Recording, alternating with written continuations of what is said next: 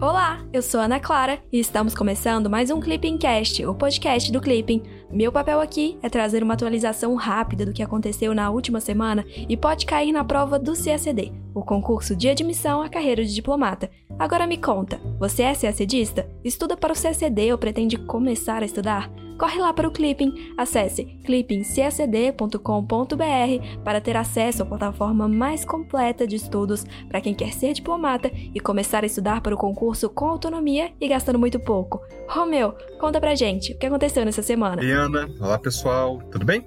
Meu nome é Romeu e eu tô aqui para ajudar a Ana neste Clippingcast.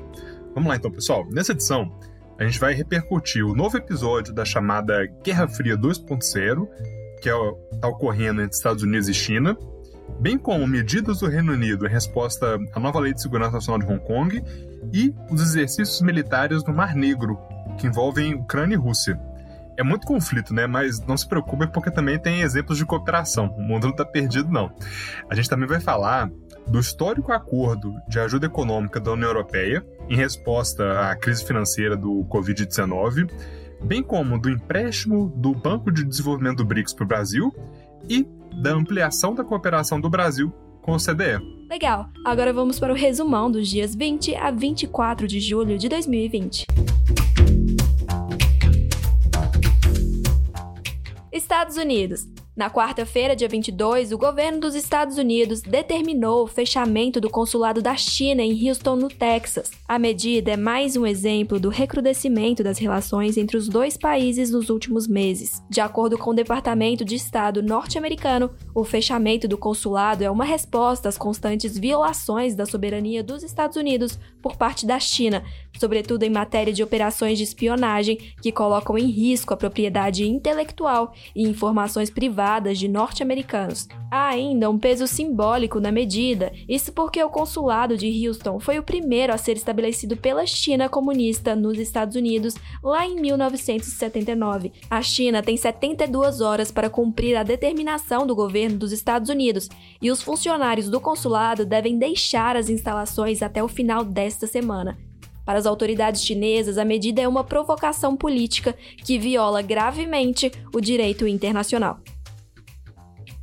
União Europeia na terça-feira, dia 21, os 27 chefes de Estado e de governo da União Europeia, reunidos no Conselho Europeu, chegaram a um acordo sobre a aprovação do plano econômico para mitigar os efeitos da crise gerada pela Covid-19. Ficou decidido que dos 750 bilhões de euros do fundo de ajuda, 390 bilhões serão destinados ao subsídio não reembolsável e outros 360 bilhões serão oferecidos como empréstimos. O tamanho do subsídio não reembolsável era o principal impasse entre os negociadores, sobretudo entre França e Alemanha, que defendiam um subsídio maior e os cinco frugais, Holanda, Áustria, Dinamarca, Suécia e Finlândia, que defendiam um montante destinado a empréstimos maior que os subsídios. O Conselho também decidiu sobre o orçamento de longo prazo da União Europeia para o período de 2021 a 2027, totalizando cerca de 1,1 trilhão de euros.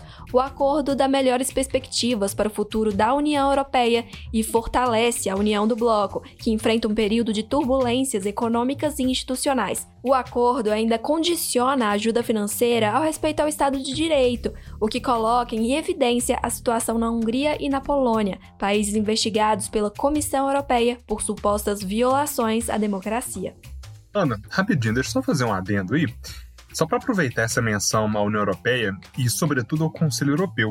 Porque vira e mexe, acaba aparecendo na prova de política internacional alguns itens sobre a estrutura organizacional da União Europeia. Então, assim, acho que vale lembrar que o Conselho Europeu ele tem sede em Bruxelas, na Bélgica, e é composto por um presidente permanente, pelo presidente da Comissão Europeia e pelos 27 chefes de Estado e de governo dos Estados-membros da União Europeia.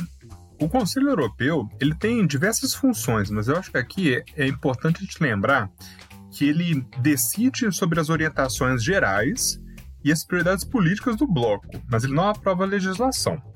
Além disso, ele trata de questões, vamos dizer assim, complexas e sensíveis que não podem ser resolvidas a níveis inferiores de cooperação intergovernamental, também define, isso é muito importante lembrar, ele define a política externa e de segurança comum da União Europeia, levando em consideração os interesses estratégicos e as implicações em termos de defesa.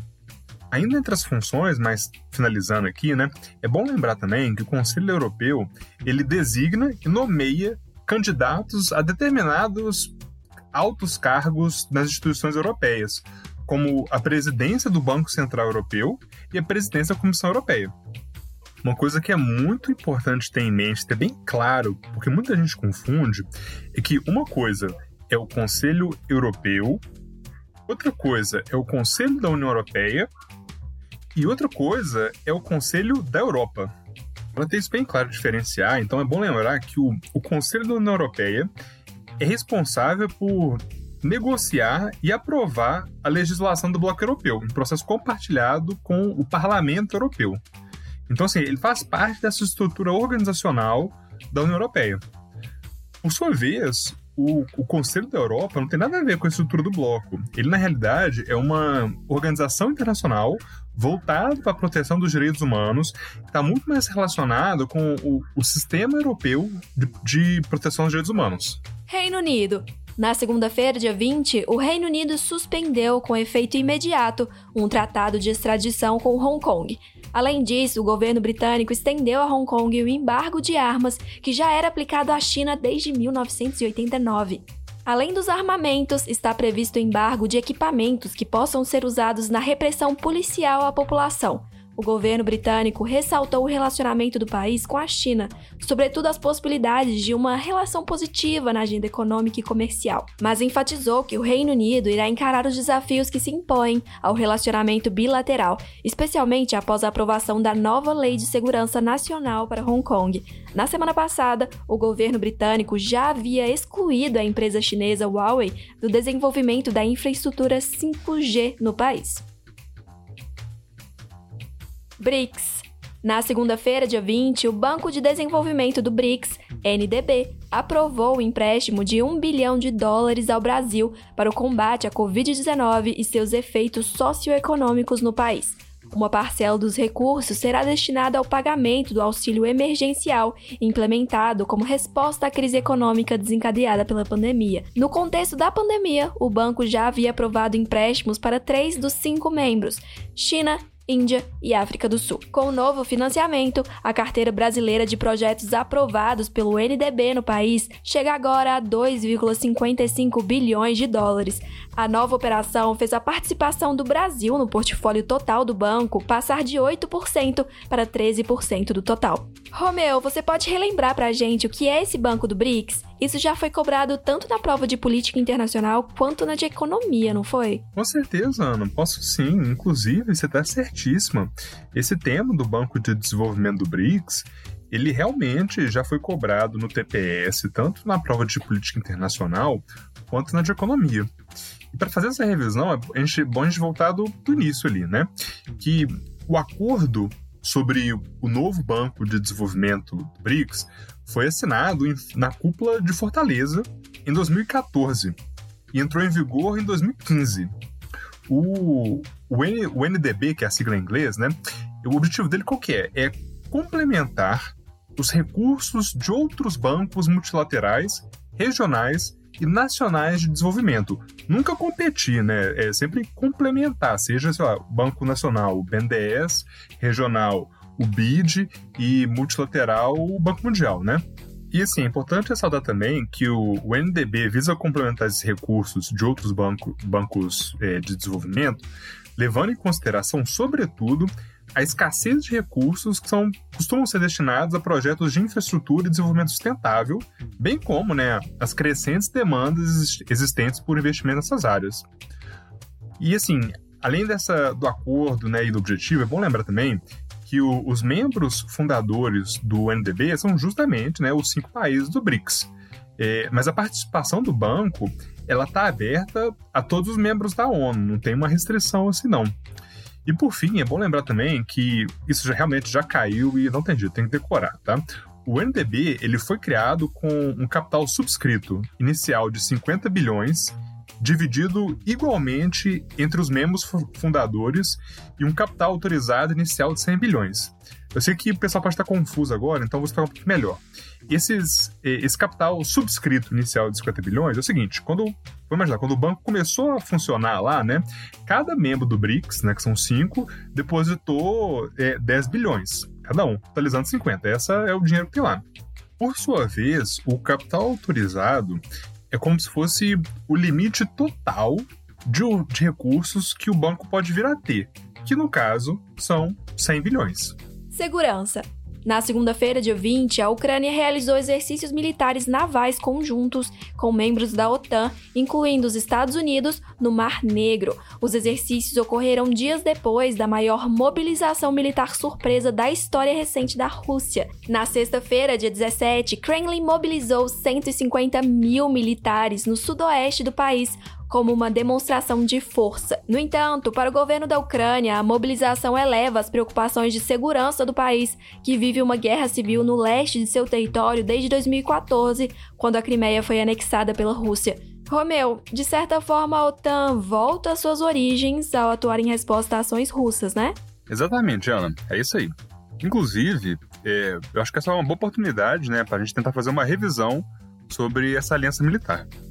A Organização do Tratado do Atlântico Norte, a OTAN, é uma aliança militar que foi criada lá no contexto da Guerra Fria, por meio do Tratado do Atlântico Norte, de 1949. E assim, inicialmente, né, o objetivo era de assegurar a paz, promover a cooperação e proteger a liberdade na América do Norte e na Europa. O princípio da defesa coletiva, que está presente no artigo 5 do tratado, prevê que um ataque armado a qualquer membro da OTAN na Europa ou na América do Norte deve ser considerado um ataque contra todos os membros da organização. Após a Guerra Fria, a OTAN acabou passando por um período de ressignificação, o que acabou resultando na ampliação de seu escopo de atuação.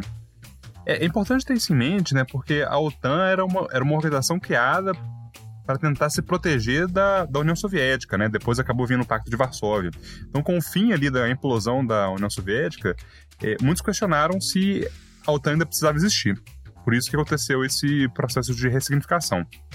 E o artigo 5 né, aquele da defesa, da defesa comum, acabou que ele só foi acionado mesmo é, depois da Guerra Fria, que foi após o, o 11 de setembro, em 2001, o atentado que teve as Torres Gêmeas dos Estados Unidos.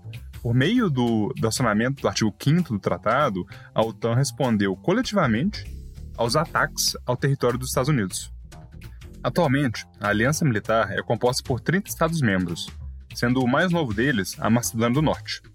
E a organização também lida com temas diversos, né?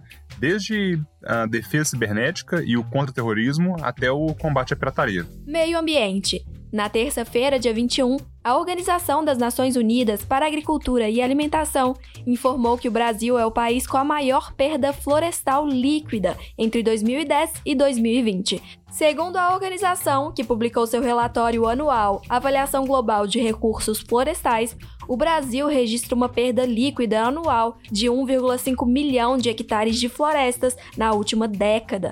No entanto, o Brasil registra uma redução na área perdida em relação às décadas anteriores, entre 2000 e 2010. O país perdeu 3,95 milhões de hectares ao ano e entre 1990 e 2000, 3,78 milhões.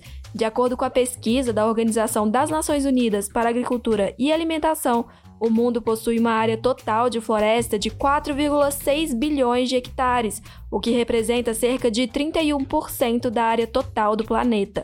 A Europa, incluindo a Rússia, acolhe 25% dessa área, seguida pela América do Sul, com 21%, América do Norte e Central, com 19%, África, com 16%, Ásia, com 15% e Oceania, com 5%. Economia. Na segunda-feira, dia 20, o Brasil passou a integrar o Fórum Internacional de Transportes da OCDE como membro observador. O fórum promove pesquisas, discussões e intercâmbios de experiências sobre políticas públicas em todos os modais de transporte, sejam eles ferroviários, rodoviários, hidroviários, dutoviários e aeroviários. O status de membro observador permitirá ao Brasil participar das atividades do Fórum por dois anos, em mandato renovável por igual período. Embora não constitua requisito formal do processo de ascensão ao CDE, a adesão ao Fórum Internacional de Transportes aprofunda ainda mais o relacionamento do Brasil com a organização. Ana, eu acho que vale dar uma pausa, fazer uma revisão um pouquinho mais detalhada da OCDE, porque a acessão do Brasil nessa organização internacional é um tema muito relevante para a atual chancelaria, né? E assim, é importante a gente lembrar que a Organização para a Cooperação e Desenvolvimento Econômico, OCDE, é um foro composto por 38 países que é dedicado à promoção de padrões convergentes em vários temas, como questões econômicas, financeiras, comerciais, sociais e ambientais. Da mesma forma como a ONU né, ela acabou sucedendo à Liga das Nações, a OCDE ela é a sucessora da Organização para a Cooperação Econômica Europeia, a OCEE, que foi criada lá em 1948 para administrar os recursos do Plano Marshall, né, naquele momento de reconstrução da Europa. E aí o que acontece? Em 1960, o Canadá e os, e os Estados Unidos acabaram aderindo à OCEE e, no ano seguinte, essa organização foi de fato sucedida pela OCDE. No âmbito institucional, a organização tem três órgãos principais: o Conselho da OCDE, onde os Estados-membros decidem por consenso, importante lembrar isso, é, os comitês e o secretariado. Falando do secretariado, inclusive, né, o, o mexicano Angel Gurria é o atual secretário-geral da organização e ele está no seu terceiro mandato consecutivo. E qual é a relação disso com o Brasil? Né? É, nas últimas décadas, diversos países em desenvolvimento buscaram aderir ao OCDE, uma vez que o, o ingresso nessa organização ele, ele equivaleria, os governos entendem, né, a obtenção de um selo de qualidade, que poderia estimular investimentos e a consolidação de reformas econômicas. Esse é, just, esse é basicamente o, o, argumento brasileiro pela acessão à nossa ideia. Em 2020, a Colômbia concluiu o processo de adesão à organização e a Costa Rica é, já recebeu o convite do Conselho da OCDE para aceder à organização. Isso quer dizer que ela concluiu todos os trâmites da organização e agora falta só concluir os processos internos lá de aprovar o acordo e ratificar.